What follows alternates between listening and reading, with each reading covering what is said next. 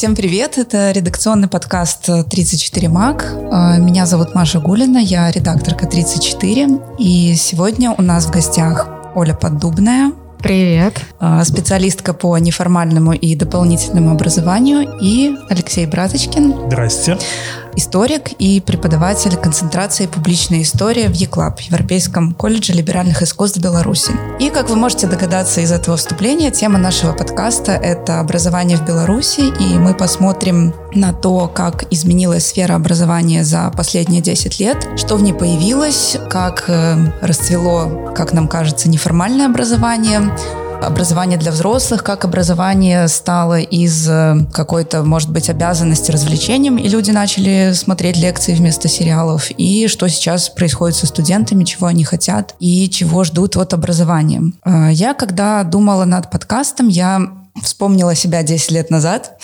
А, десять лет назад я заканчивала последний курс университета и встретила объявление про тренинг школы экологического активиста. А, меня это очень заинтересовало, я туда приехала, и ну, после этого просто мой мир уже никогда не был прежним.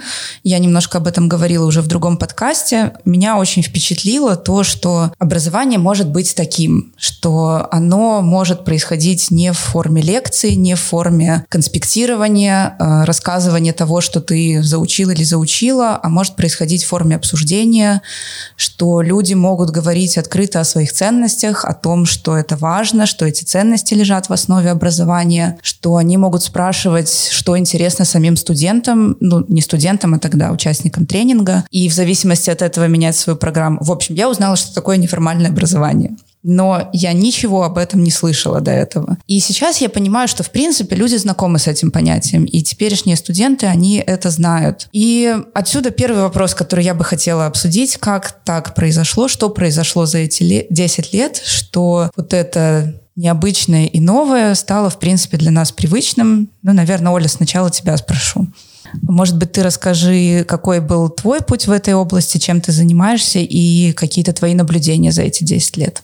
Примерно в двухтысячных попала тоже в сферу, связанную с неформальным образованием. И э, с тех пор, с одной стороны, работаю там вот как фасилитаторка обучения, и с другой стороны, координировала много разных программ, разрабатывала. Последние годы я в основном работала в международной сфере, там для Совета Европы, Европейской комиссии. По моим наблюдениям, я проверила, что муки первые запустились, вот эти Massive Online Courses, да, в 2007 Вот мне кажется, это был тоже такой период, когда мы вдруг поняли, что образование сейчас начнет трансформироваться, да, и не, не будет похоже на, на, на прежнее. И вот за эти 10 лет, собственно, все... Э, я, я тоже, когда думала, что было такое 10 лет назад, я понимаю, что тогда было начало всего того, что потом за 10 лет и случилось. все, все, что мы там представляли, фантазировали и, э, ну, как-то там делали какие-то прогнозы, что это возможно, вот это все за 10 лет и произошло. Правда, э, не в Беларуси.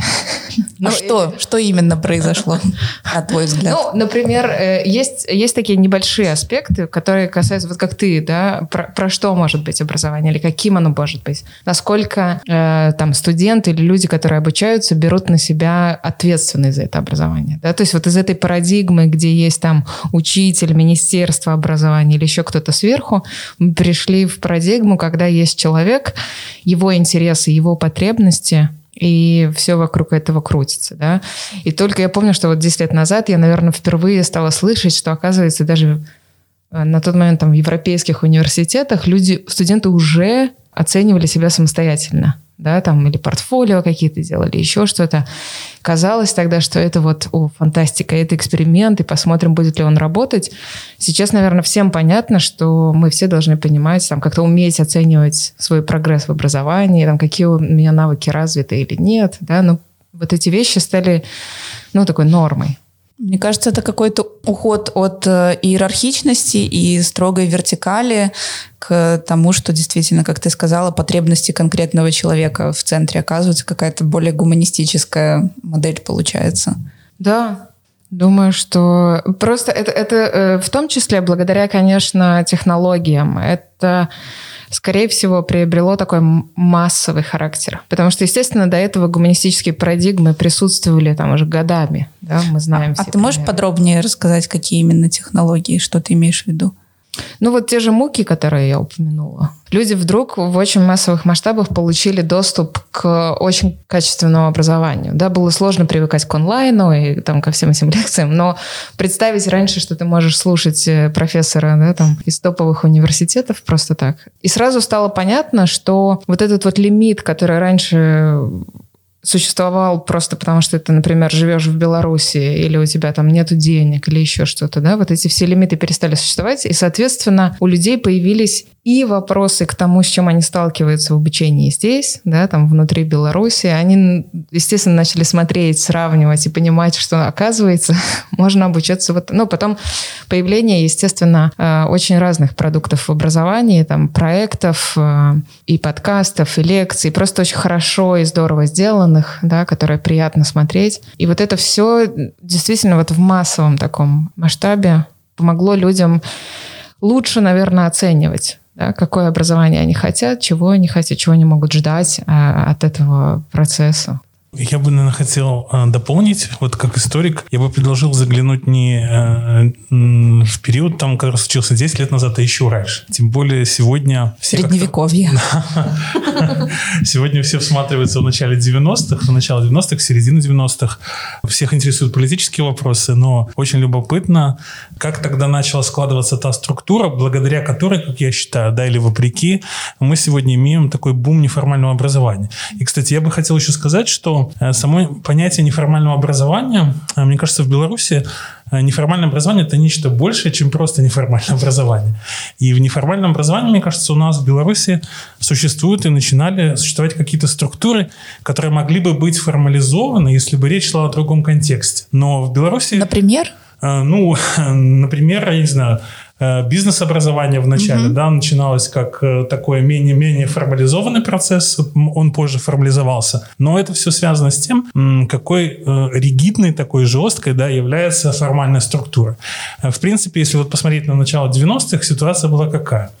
Существует советская система образования. И было, собственно, два пути и две стратегии, которые до сих пор, кстати, могут обсуждаться в Беларуси. Первая стратегия – это трансформировать вот эту большую систему формального образования. Второе – может может быть, ее не трогать или трогать ее там, э, так сказать, позже, да, нежно, Э, но при этом мы создаем параллельные структуры. Ну, вот как вот возник, например, Европейский гуманитарный университет. Да, вот параллельная mm-hmm. структура, как бы, да, как тогда казалось. И в результате эти две стратегии в то время привели к чему? Что, во-первых, возникло, возникли частные учебные заведения. Но э, э, с течением времени так получилось, и сегодня мы видим это. Эти частные учебные заведения фактически были поставлены под контроль государства. Да? Э, потому что есть аккредитации процесс, есть процесс ограничения цифр приема студентов, есть процесс согласования назначения ректоров, то есть они, они, эти частные заведения, они не автономны. И таким образом, вот, вот вообще вот этот длинный период, который случился, да, может быть, на фоне всей истории он такой не очень длинный, но получается, что это не период такого вот прям изменений к лучшему, а скорее таких э, так, смены может быть, либеральной политики на более консервативную.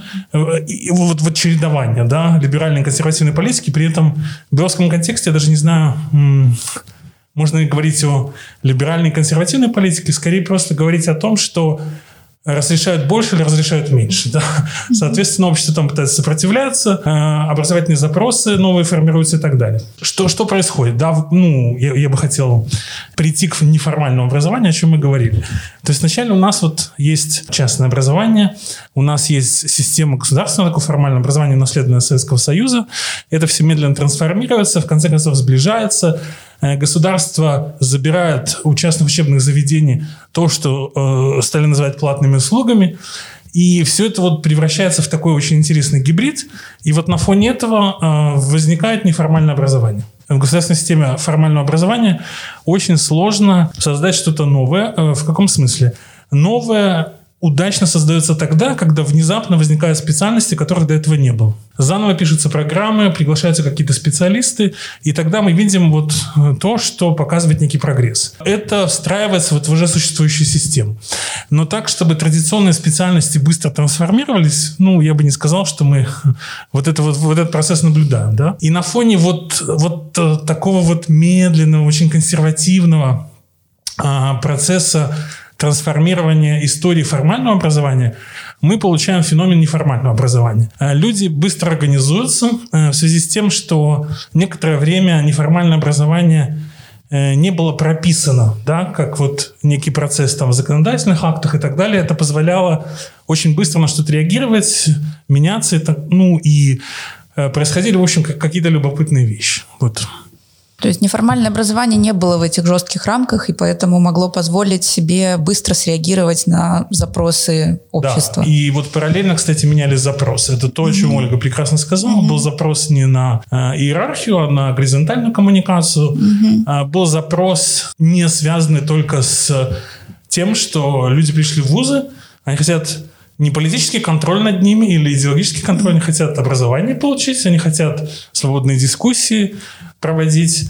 Э, в вузах должна быть обстановка где есть какие-то примеры там гендерной чувствительности и так далее. Вот этого всего госсистема пока дать не может. Да? И даст ли она, я не знаю. Я тоже замечаю, что университеты пытались внедрить какие-то черты европейского образования, э, там проектный метод, например, что-то еще, но такая вещь, что невозможно внешние какие-то черты добавить и из, измениться, пока нету изменения вот этих внутренних ценностей. То есть если наши нашей внутренней ценностью, и не только внутренней декларируемой открыто ценностью университета не является, например, свобода студентов высказывать свои мнения и там не иерархичность и горизонтальность, пока этого нет, то вот эти внешние изменения, они, наверное, не помогут просто внедрить э, мультимедийную презентацию и какой-то проект, чтобы студенты делали. Это принципиально не изменит ничего в университетской системе образования.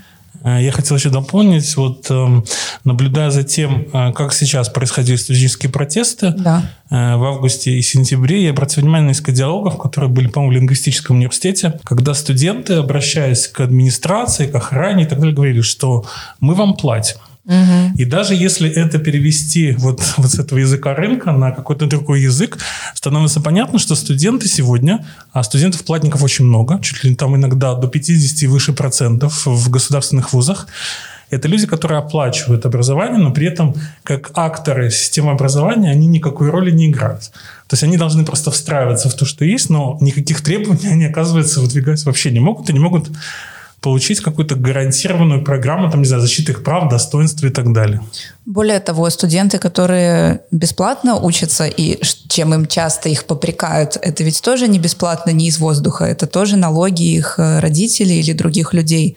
И они тоже имеют право задать вопрос и сказать, что вы за наши деньги нас учите.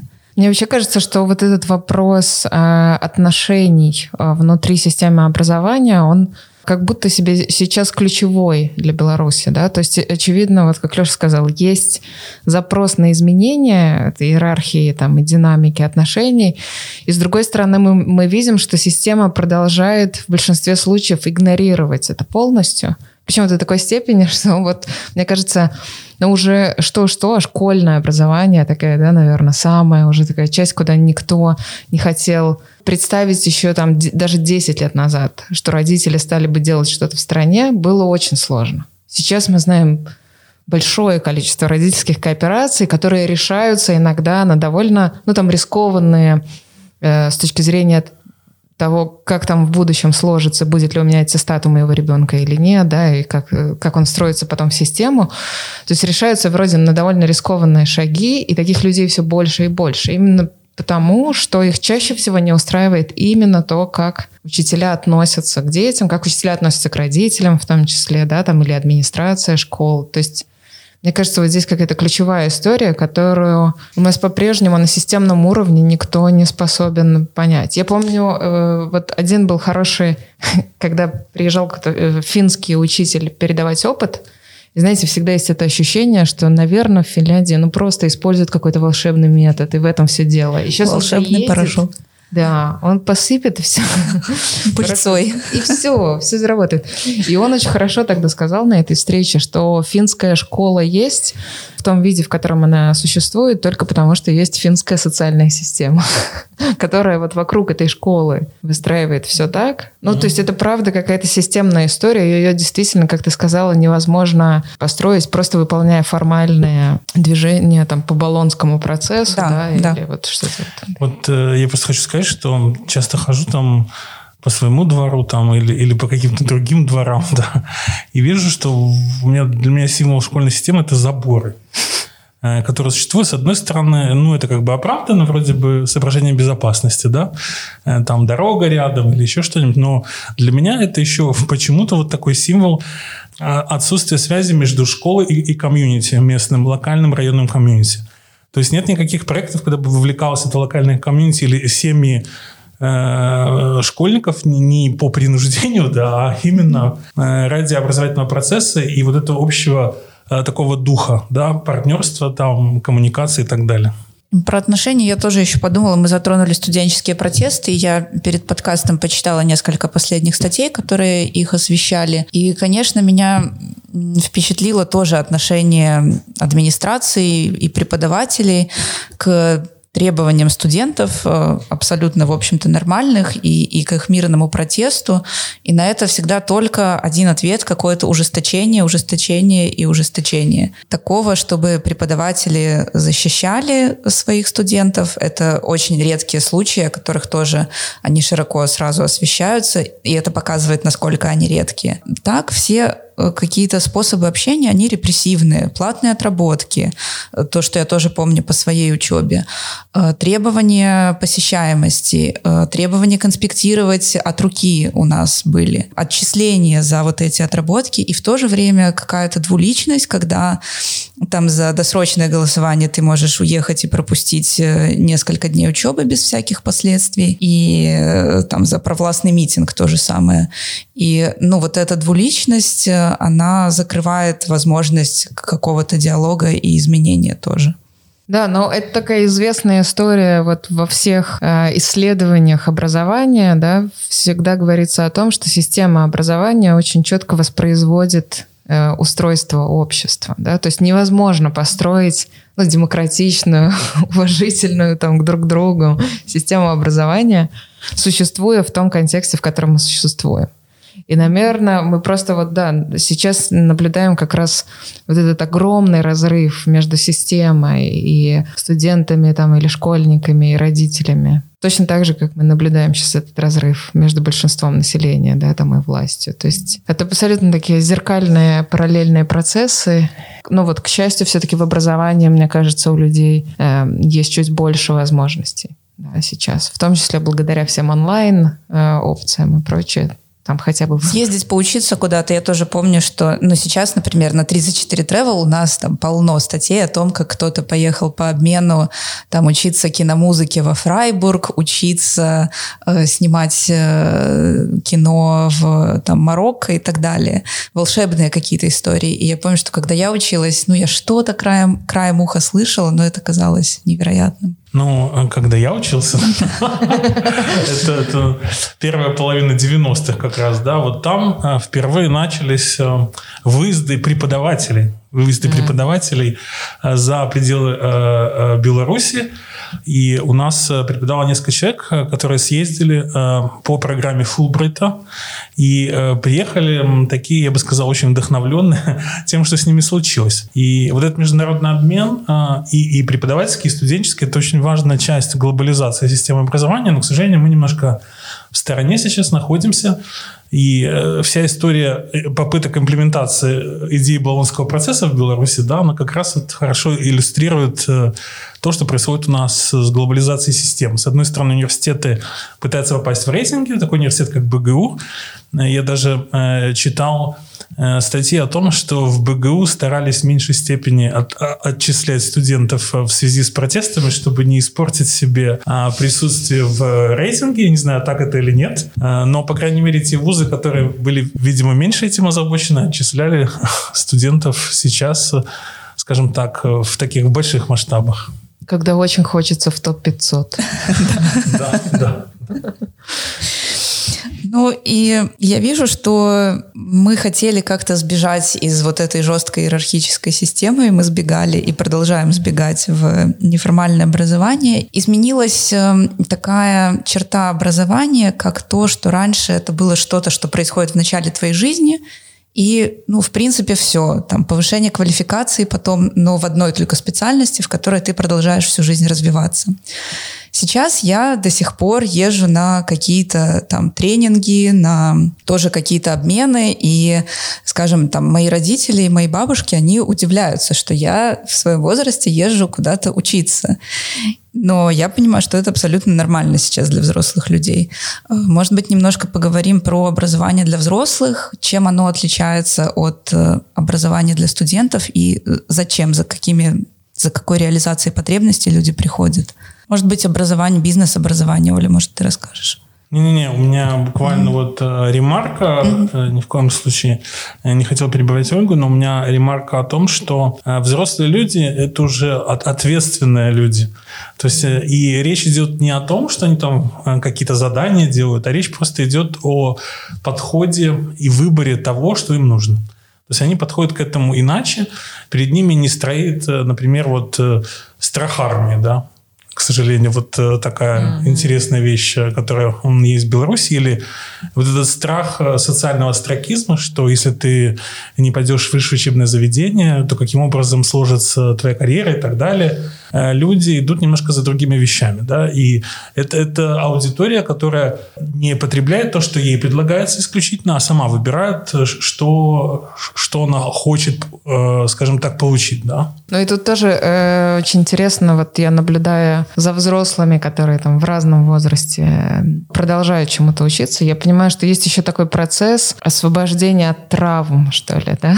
У всех есть травмы, связанные с обучением. Кто-то, кого-то в школе там жестко, не знаю, оценивали, и это осталось травмой. Кто-то просто привык к тому, что обучение — это страдания и, и нудятина и прочее, да? И вот когда такие люди собираются там в группы или как-то попадают, я понимаю, что какое-то время уходит на то, чтобы на психотерапию. Да, немножко показать, что может быть по-другому. Может Расслабьтесь. Быть, да, есть, есть другой вариант. Вот, но эм, это, очевидно, один из таких сегментов, который э, набирает обороты, потому что, ну, естественно, мы все понимаем, что нам придется себя переизобретать всю жизнь. И в Беларуси IT-сектор, наверное, способствует вот этим всем процессам. Да? То есть если еще совсем недавно э, там э, в лаборатории при IT-компаниях приходили студенты там старших вузов, Потом стали приходить студенты первых-третьих вузов, а теперь приходят люди после 30-35, которые просто хотят Э, там нормально зарабатывать, да, и которые хотят переучиться. Э, то есть есть большой, с одной стороны, спрос, компании, эти компании продолжают расти и постоянно нуждаются в, э, в кадрах, и с другой стороны уже, ну там весь студенческий, скажем так, потенциал фактически выбран, и это очень сильно меняет действительно картину, в каком возрасте люди сейчас попадают, да, там вот ну, в IT-сектор как пример. И это действительно многих убеждает, что Э, да, можно там в, в 35, в 40, в 45 и в 50 начать учить английский и пойти на курсы там тестировщика или еще чего-то. И, и, собственно, получить э, через какое-то время другой, другой уровень жизни, да. Ну, вот я бы, кстати, хотел, э, да, сказать большое спасибо Ольге, которая напомнила о том, что в, в образовательной среде, если мы говорим неформального образования, Э, люди с совершенно разным возрастом и бэкграундом. Это всегда интересно, потому что э, я сам работаю в такой институции неформального образования, одновременно э, сейчас хожу на курсы иностранного языка, немецкого, где разбежка между теми, кто ходит, возрастная от 18 до 64. И, и это очень интересное ощущение, потому что в группе формируется такая очень интересная атмосфера, когда люди начинают просто видеть других не представители какой-то одной социальной среды, а представители совершенно э, э, людей с разными ценностями, э, с уже определенными взглядами, какими-то ценностями, и идет такой вот интересный процесс коммуникации. Мне кажется, это все-таки способствует тому, что мне очень нравится, когда мы говорим о diversity, да, да, да. о таком и, разнообразии. Да. И это ведь тоже обучение, то есть они получают не только обучение немецкому языку, но еще и учатся какой-то коммуникации, которой у них иначе не было шанса получить. Угу. И в плане, кстати, иерархии тоже сейчас очень интересно вот эти кейсы, когда, например, люди из университетов, у кого есть э, опыт в исследованиях, да, идут в Data Science, например, в IT-сектор, и попадают на проекты, где твой менеджер э, девушка 25 лет, а тебе 54 года, мужчина, и ты привык, что все, в общем-то, да, э, а ты джуниор на этом проекте в 54 года. Это тоже очень интересные кейсы, как там. Да, жизненный опыт. Ну вот я сейчас э, сама учусь в Еклабе тоже в этом году, и ну, для меня это просто какое-то лучшее решение там этой осени было, потому что я училась, э, э, мое формальное образование с гуманитарными науками никак не было связано, и мне этого очень не хватило. Я сейчас в этом работаю, я как бы что-то на практике чему-то училась, но просто вот, вот эти гуманитарные предметы, обсуждения, дискуссии. Мне очень нравится, как э, это построено. И, Алексей, хотела вас попросить, может быть, рассказать про eClub немножко подробнее, как появился, как у вас устроено образование и зачем к вам студенты приходят, как вы видите это? Появились мы, это вот 2013-2014 год, то есть уже тоже я бы сказал, такой стаж есть э, достаточно большой. Э, при этом э, проект появился не на пустом месте, а это был результат, наверное, трансформации представлений, скажем так, группы людей, да, о том, что, что можно делать в стране и как это можно делать. До этого у нас были разные опыты проектной деятельности, в частности, был такой интересный проект публичных лекций в минских кафе. Э, возникла идея европейского кафе. Да? То есть мы приглашаем людей, которые не живут в Беларуси, но они приезжают сюда и рассказывают о том, что их волнует, какие-то важные темы, там политические, экономические, культурные и так далее, и аудитория их обсуждает. Ну и глядя на то, какая аудитория приходила, в том числе появляется, появилось понимание того, что вполне можно собирать эту аудиторию на таком регулярном, на регулярной основе. И э, э, это просто вот один из примеров того, как там появляются, допустим, какие-то идеи там и так далее. Но было понятно, что происходит, что-то происходит, что-то в воздухе витает, в атмосфере. Большое количество людей приходит, совершенно разного возраста, очень много вопросов, ну и такая вот живая атмосфера. И это часть, ну, мне кажется, идеологии, боюсь этого слова, часть, часть идеологии клаба, да, часть философии клаба, вот так будет э, приятнее, да. И э, мы, мы стараемся создать такую среду, внутри которой можно свободно что-то обсуждать. И принцип liberal arts еще помогает э, обсуждать э, то, что нам интересно из разных перспектив, из перспектив разных гуманитарных дисциплин. То есть у нас э, э, социологи преподают, историки, э, философы, правоведы и так далее. И вот получается, что мы какие-то феномены, общественные явления, что-то еще там обсуждаем именно с точки зрения разных оптик, да, разных подходов. Ну и, в принципе, те, кто к нам приходит, чувствуют себя достаточно комфортно. Переписка со студентами и студентками показывает то, что у всех есть какой-то интерес к тому, что происходит, и само появление eClub, это, конечно, был ответ на тот запрос, который есть э, среди и тех, кто учится, и тех, кто уже закончил учебу. Среди тех, кто учится, для меня было, например, потрясением то, что к нам приходили э, люди, например, отучившиеся в лицее БГУ, а потом завершившие обучение на первом-втором втором курсах белорусских университетов, и они были в шоке от того, насколько обучение в университете было хуже, чем обучение в лицее. То есть для них было потрясением, что вот та волшебная атмосфера... Хогвартс закончился.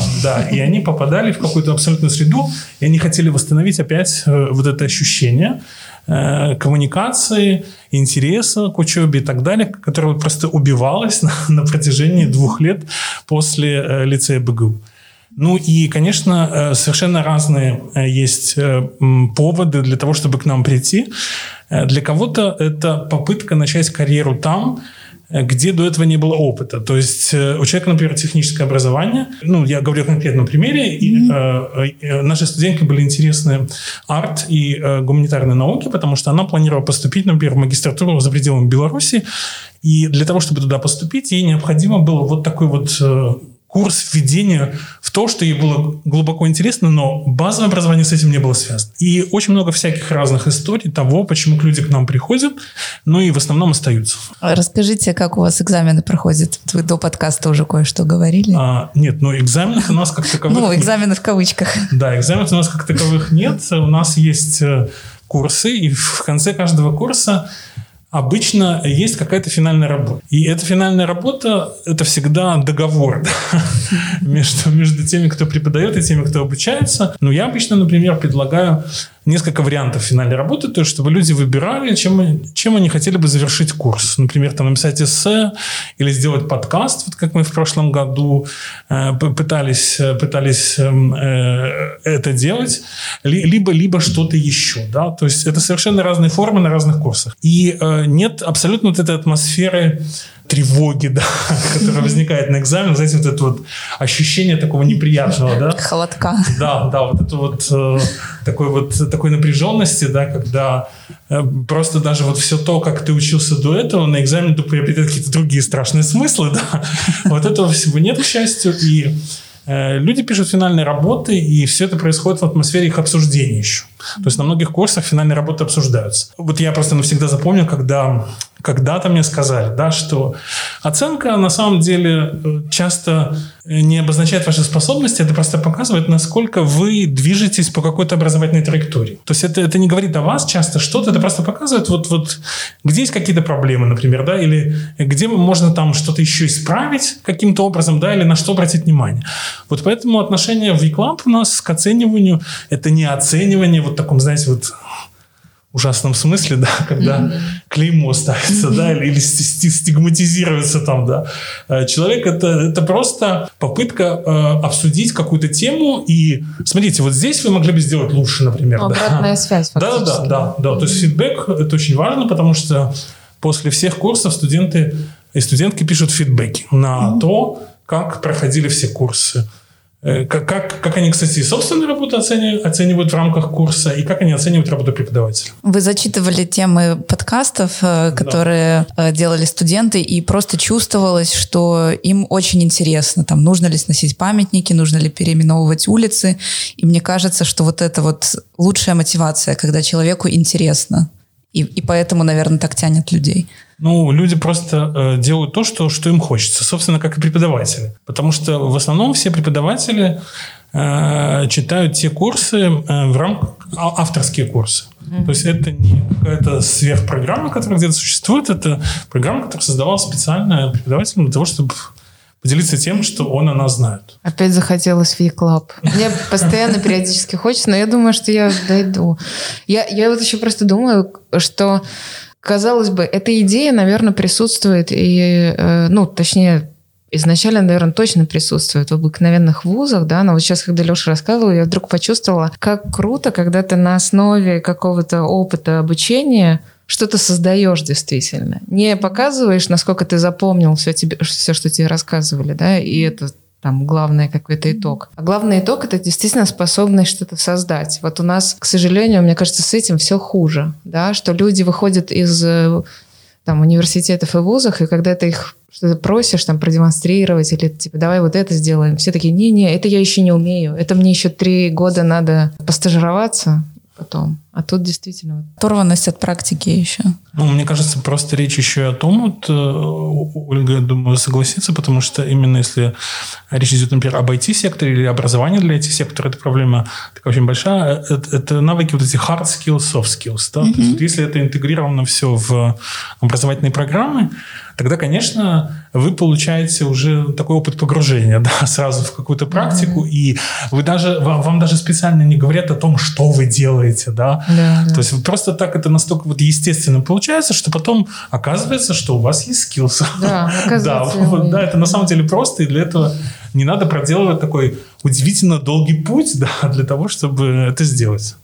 Мне кажется, кстати, вот этот разрыв между э, тем, что в университетах э, в итоге люди не могут что-то создавать, да, или как-то быстро включаться в профессию, он сейчас создает очень опасное ощущение, что университетское образование в принципе бесполезное, что нам просто нужны курсы желательно год, а в идеале вообще три месяца, после которых я просто иду в IT, и, и все. И вот это... Я, например, вижу, что это такая опасная, на мой взгляд, тенденция, что такие суждения становятся все сильнее, да, о том, что, да, образование в целом, и вот это особенно длинное, оно никому не надо. А почему оно тебе кажется опасным? На мой взгляд, это, кстати, возможно, один из вопросов, в котором образование будет задаваться в это ближайшее время.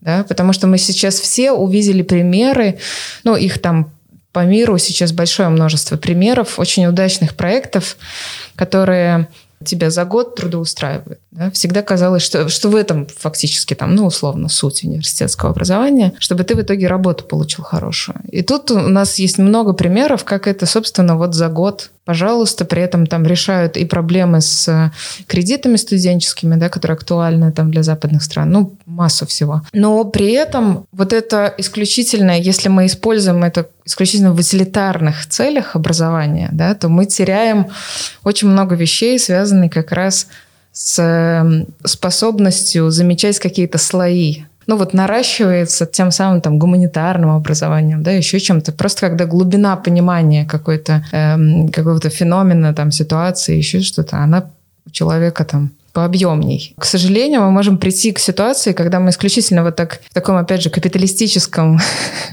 ракурсе покупаем какие-то образовательные продукты и там за счет этого становимся дороже на рынке или еще что-то, да, но при этом теряем э, суть, теряем очень много ценностных, о которых ты говорила в начале вещей, теряем способность там что-то анализировать, при, принимать действительно взвешенные решения, учитывать очень много факторов. Это, собственно, какую-то гуманистическую да, так, часть. Да.